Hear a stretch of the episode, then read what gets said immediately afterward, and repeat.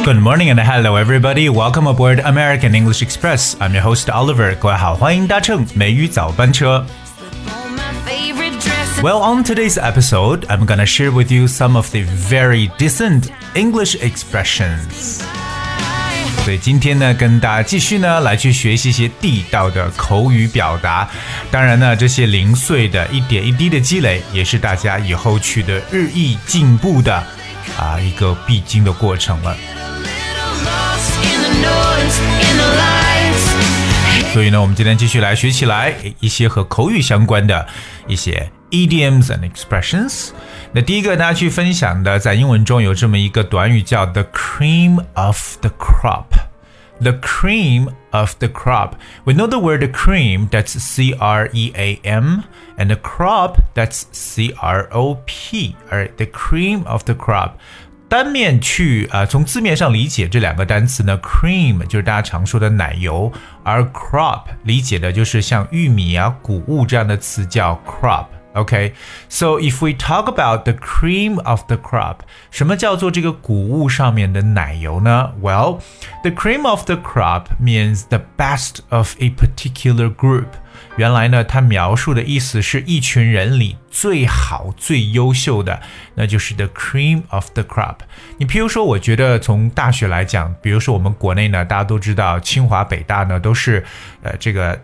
高等教育院校当中非常拔尖的学校了，所以我们可以讲说，both Tsinghua University and Peking University are the cream of the crop among Chinese higher education 啊、higher learning institutions。OK，所以记住这个 cream of the crop 就表示可能在一个事物当中或一群人当中最优秀的这么一种说法。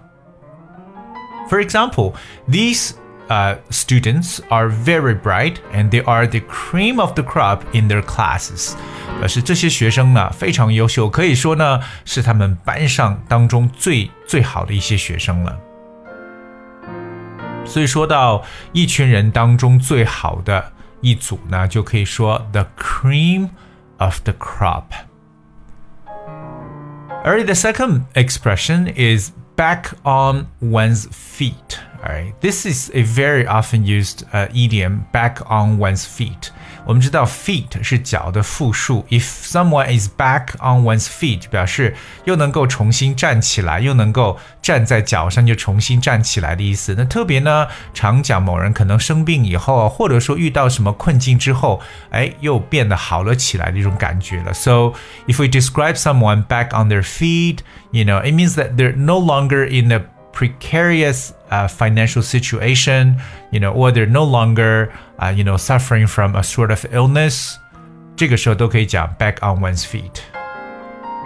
比如说呢，哎呀，我的信用卡呢都还完了，全还清了，我终于呢可以啊这个松一口气了，或者我终于呢又回归正常了。So now that I've paid off my credit card debt, I'm finally back on my feet.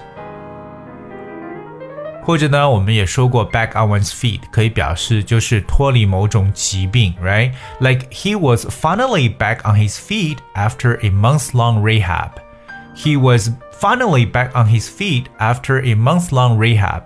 也就表示在休养一个月以后呢，他终于呢恢复了健康。So back on one's feet. The next expression is called by choice. 我们知道 choice 是选择的意思，right? By choice, B Y. What is by choice? If we describe something is done by choice, uh, I think it means someone like they intentionally or you know it based on one's own decision or interest. 所以这个 by choice 经常和一个动作搭配啊，可以表示为很自愿的，但它不是被强迫、自愿的去做一个事情。OK，比如说呢，I know a lot of these volunteers are forced to be here, but I'm here by choice. 那我知道这里有很多志愿者呢是被迫来的，可是我呢是自愿的。So remember, if you do something by choice, that means you intentionally do it or you do it on your own will. Coming up, the next one is called upfront about something. Upfront, U P F R O N T, upfront. upfront about something is a expression that means open, frank, and being honest. OK，就是很坦白的、坦诚的一层意思。所以说，我们如果想描述一个人 is very frank or honest about something, you might also say that he's upfront about it. For example，他把他的要求呢是说的明明白白的。He was upfront about his requests. He's very upfront about his requests. So we talk about the word upfront，就表示为非常的坦诚、非常的直白的意思。Okay, so that's we talk about the word upfront. And the next one I'm gonna share with you is called burst someone's bubble.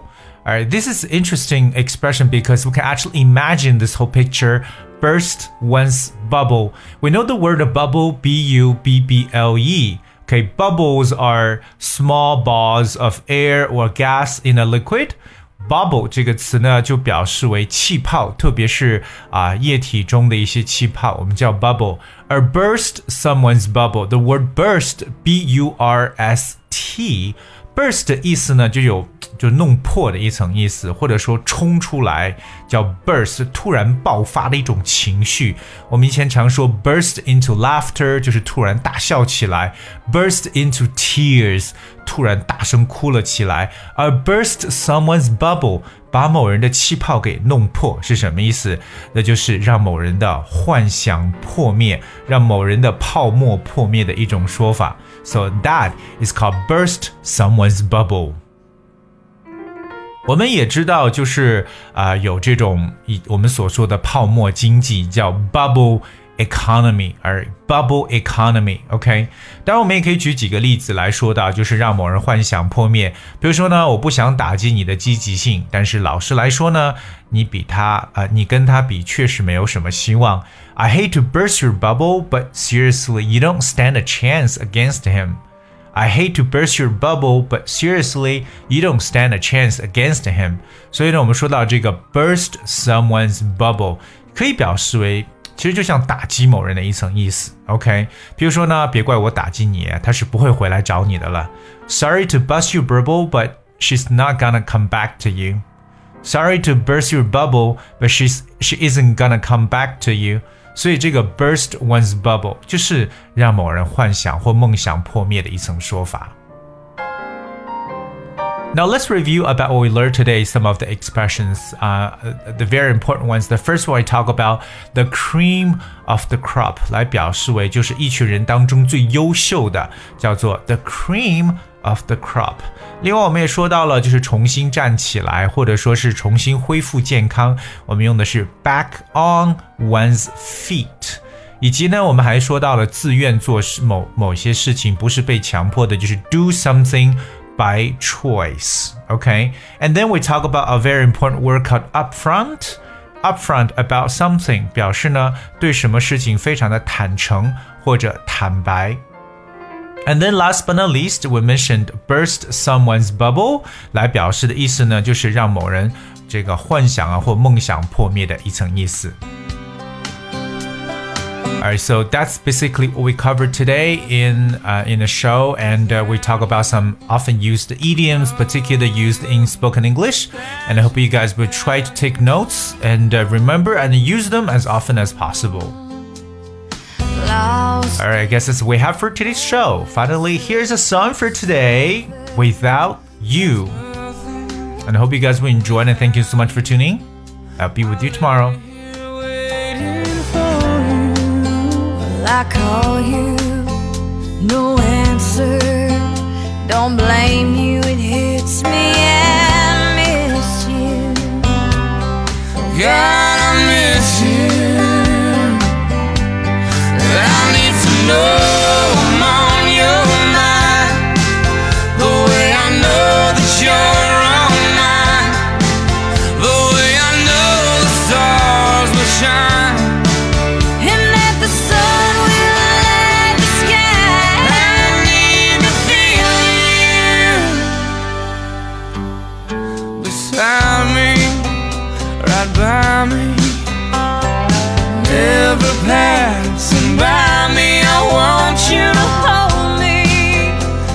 told me when I feel I can.